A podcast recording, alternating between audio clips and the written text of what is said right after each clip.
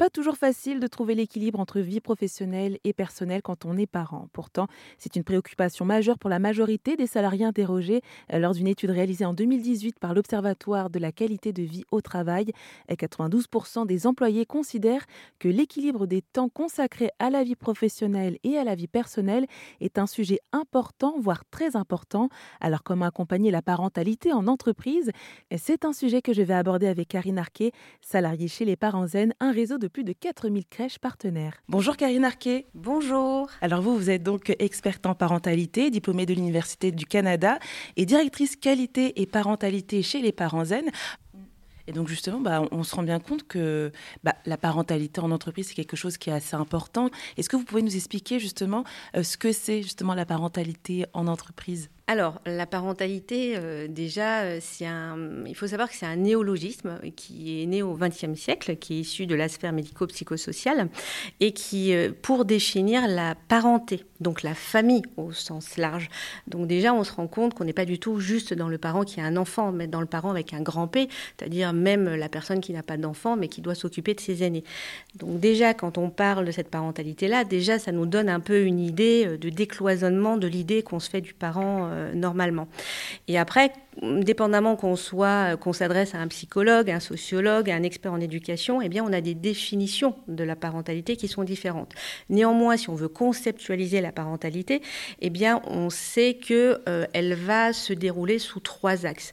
Il y a l'axe forcément de l'exercice, donc c'est tout ce qui concerne les droits parentaux et les devoirs qu'on a en tant que parent.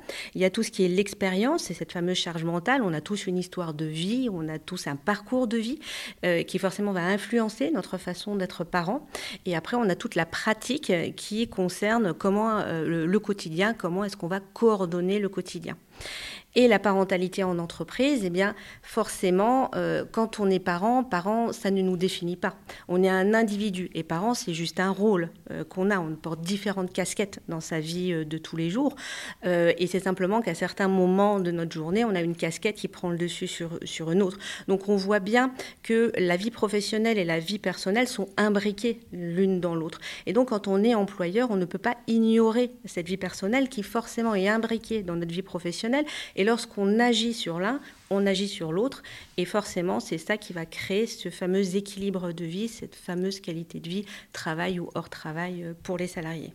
Euh, oui, donc ça veut dire que maintenant, on cherche vraiment euh, donc cet équilibre quand on est parent avec son, sa vie personnelle et sa vie professionnelle en fait. Oui, tout à fait. On voit aujourd'hui que dans toutes les études, c'est toujours dans le top 3 de ce que recherchent euh, les salariés, mais pas que les salariés, les indépendants aussi. On le voit aussi dans le monde de la médecine. On voit que cette recherche de qualité de vie, c'est quelque chose d'extrêmement important. Peu importe la taille de l'entreprise, peu importe son âge.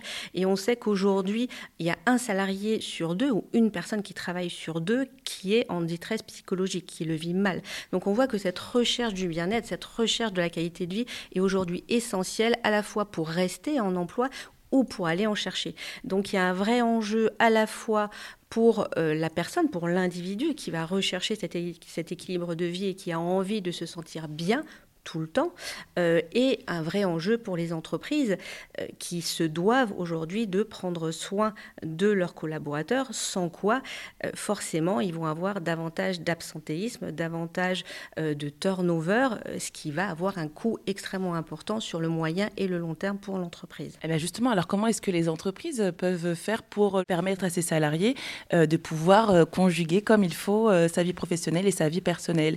Et j'ai l'impression d'ailleurs que les managers ont un rôle à jouer là-dedans. Oui, tout à fait. Euh, donc, euh, une entreprise peut influencer de deux manières. La première, c'est effectivement sur cette fameuse charge mentale dont on entend tout le temps parler.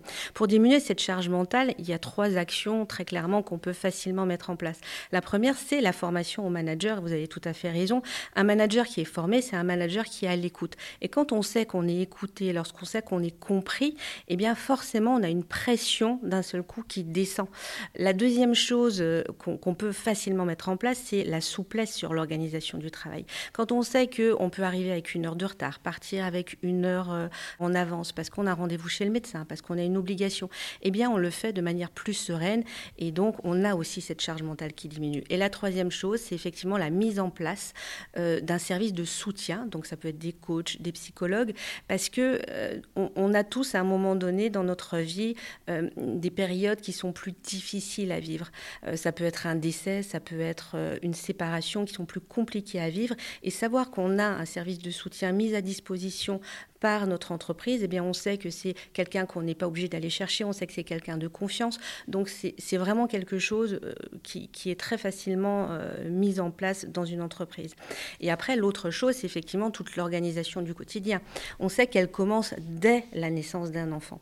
Parce que dès la naissance d'un enfant, quand même, la première chose qui se pose, c'est cette fameuse recherche de place en crèche ou de mode d'accueil.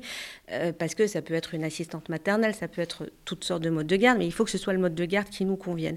Et on sait aussi que euh, justement la recherche de ce mode de garde euh, est, est, essentielle parce que lorsqu'on ne le trouve pas, malheureusement encore aujourd'hui en 2023, c'est bien souvent les femmes qui doivent s'arrêter.